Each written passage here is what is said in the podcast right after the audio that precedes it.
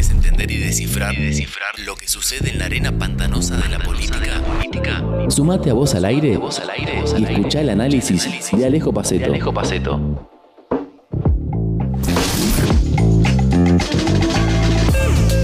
Día viernes, día de política, día de nuestro especialista Alejo Paceto que nos visita otra vez acá en el piso de la radio. ¿Cómo estás, Alejo? Dani, Diego, buen día, ¿cómo andan?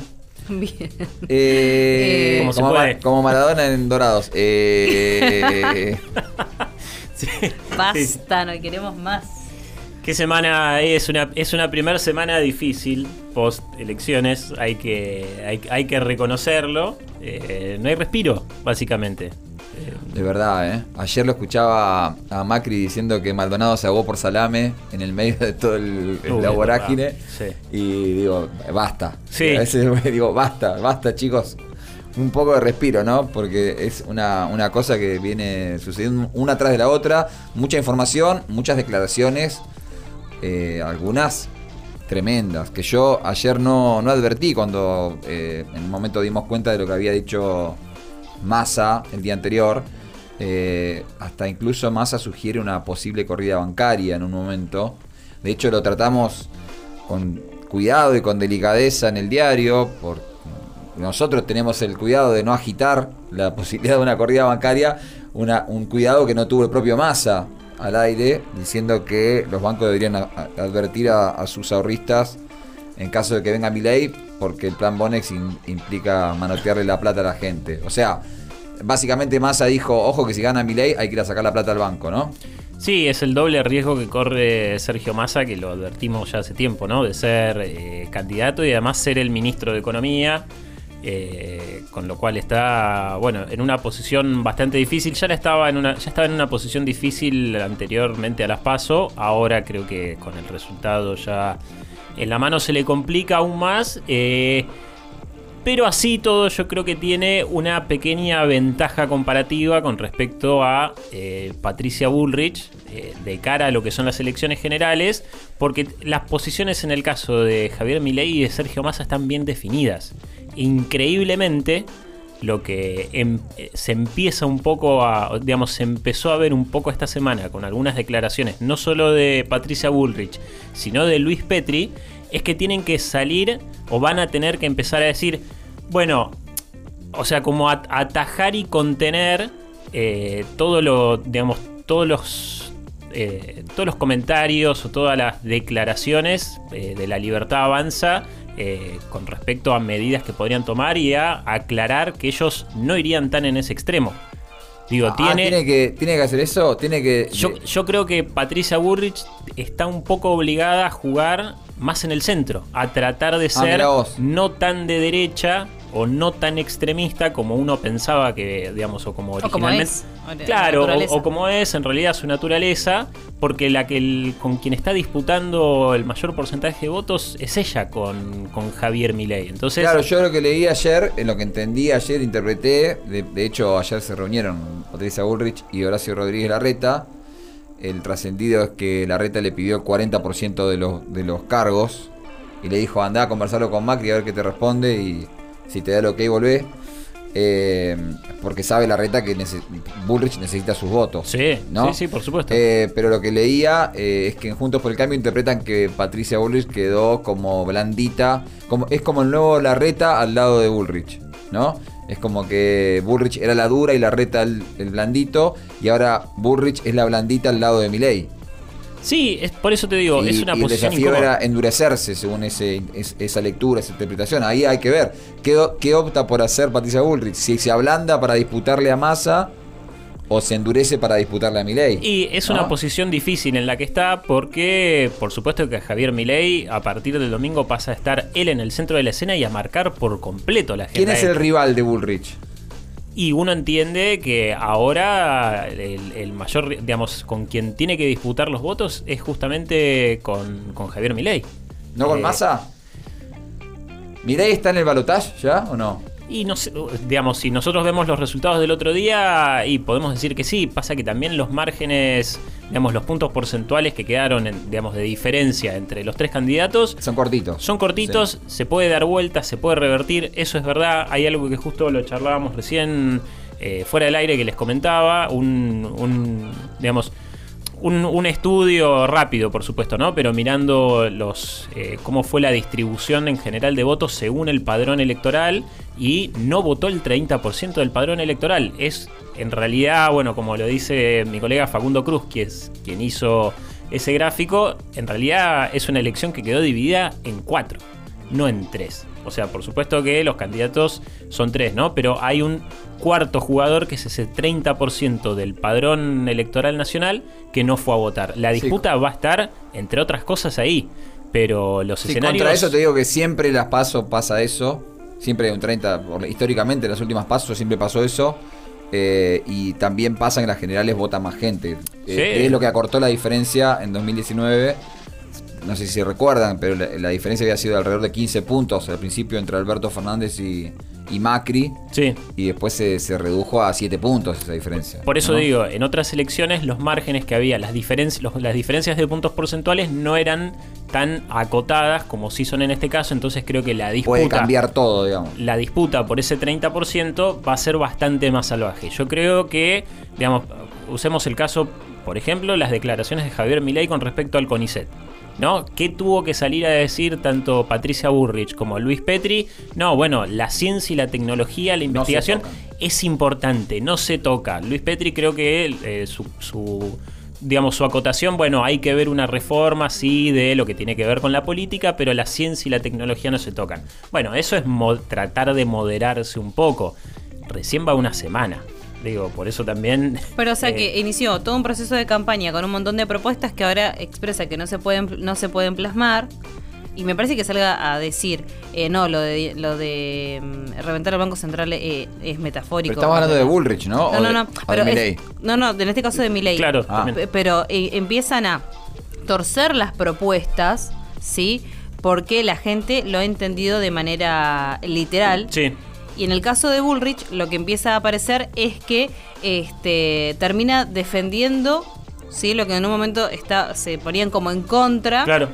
Y en el fondo terminan siendo contradicciones de propuestas que quedan en nada. Y estamos. Bullrich va a ser descuartizada para mí, eh, de- Bueno. en el buen sentido de la palabra. Yo creo que también en función a lo que vos decías, Dani, ahí pasó algo que creo que ni Javier, o sea, yo tengo como una hipótesis es que Javier Milei siempre jugó en realidad a dañar. Digamos, nunca, nunca apostó a ser ganador. Él era un jugador de dañar, de dañar al sistema político, de pegar, pegar, pegar y tratar de marcar agenda. Y de repente se encontró con un, digamos, siendo primero en las pasos. Entonces ahora dice, ah, bueno, esto era una joda que quedó evidentemente y quizás no sea lo mejor ir a fondo con algunos, digo, porque no, no es solamente con lo del Banco Central, digo, también se dieron declaraciones, por ejemplo, apareció otro referente económico, ¿no? Tratando de explicar ciertas medidas que llevarían adelante ¿A quién te referís? a... ¿Emilio Campo? Claro, eso. Sí, en realidad ahí lo que pasa es lo siguiente, esto lo, lo- lo digo con conocimiento porque vengo siguiendo el tema, de hecho alguien me, me criticó esta semana por la- un par de notas que, que publicamos en el diario respecto a la propuesta de mi ley.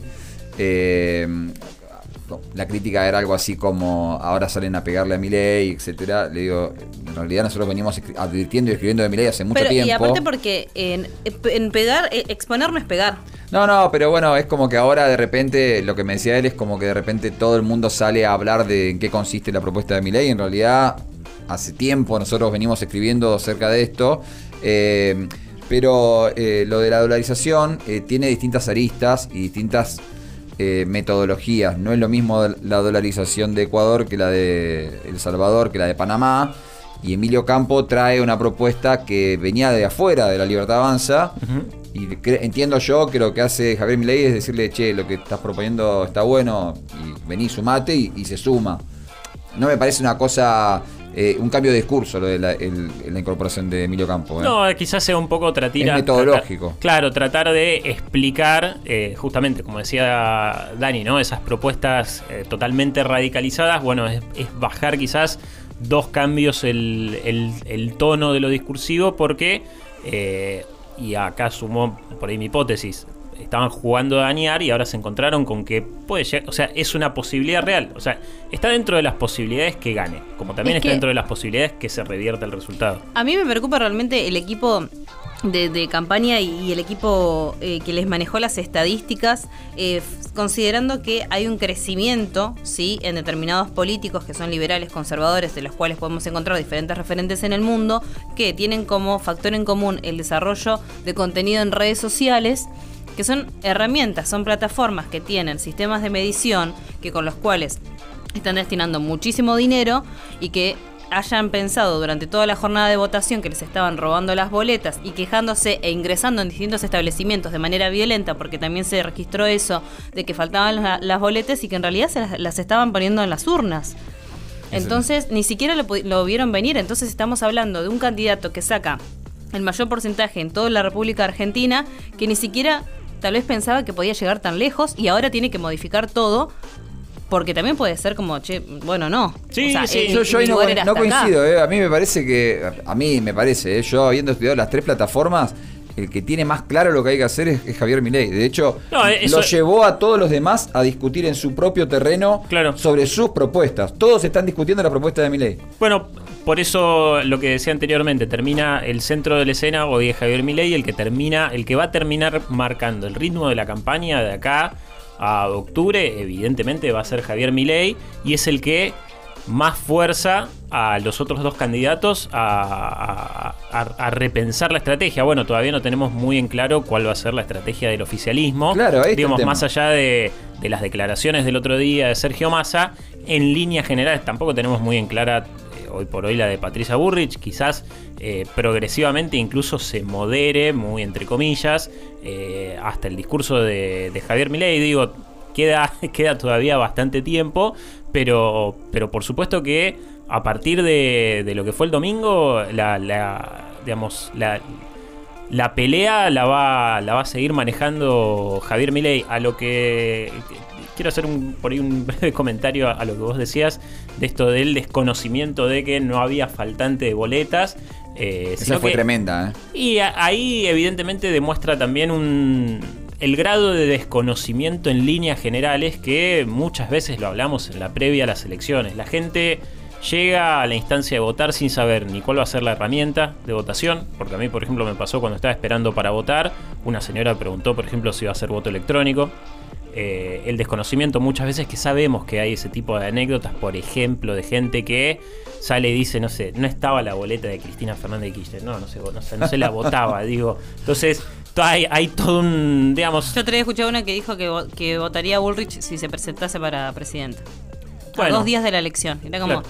pero vamos. O sea, eh, un poco eh, está la crítica hacia el estado de, de- de la sociedad actual, pero por otro poco es como interesarse y entender los derechos, eh, así como los derechos, las obligaciones Sí, civiles sí, sí. que uno tiene. Entonces, sí, hay, hay, hay, Bueno, hay voluntad. niveles de confusión que, que nos van a seguir sorprendiendo. Pero bueno, eh, Como me parece una confusión que digan que con determinado gobierno se puede terminar la pobreza y que fogoneen el cierre de instituciones, y como lo que es la televisión pública, el Inca, el INADI, este, el recorte con Senasa, este.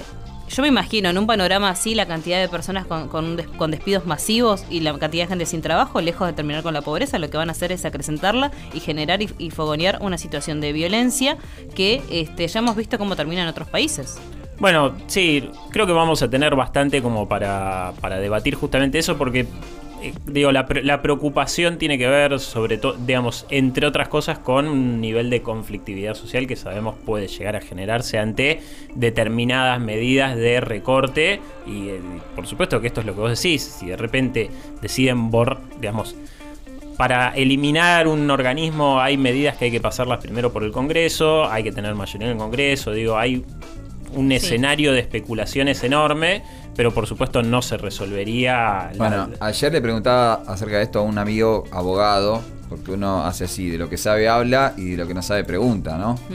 Eh, y le preguntaba acerca de esta cosa de, de la democracia plebiscitaria, que era la característica propia del menemismo en su momento, donde eh, acudiendo a esta herramienta que ofrece la Constitución de hacer consultas populares, un poco es poner contra la espada y la pared al Poder Legislativo y al Poder Judicial. Digo, le pregunto a la gente qué opina acerca de la reforma laboral o qué opina acerca de la interrupción del embarazo, de la interrupción del embarazo, y de acuerdo a lo que salga en la consulta popular, Bueno, mando a la- al Congreso de la Nación la- el proyecto de ley para eh, hacer una reforma laboral, para derogar una ley, etcétera.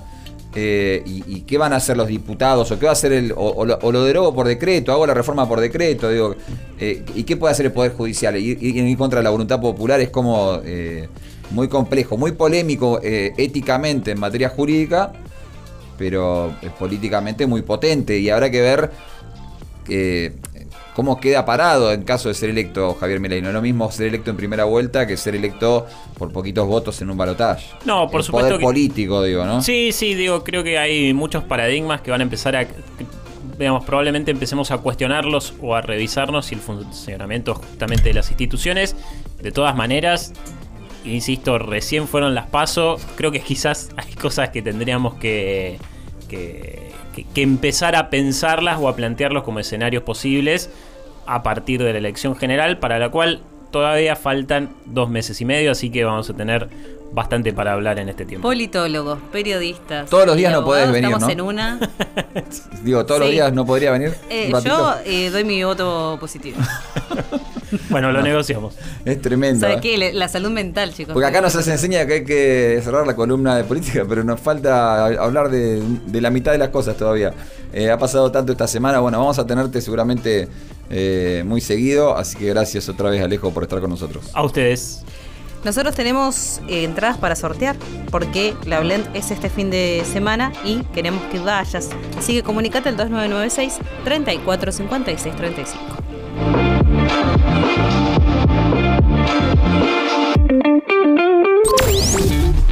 Río Negro Radio, Radio, Radio. Desde Neuquén, en la 90.9.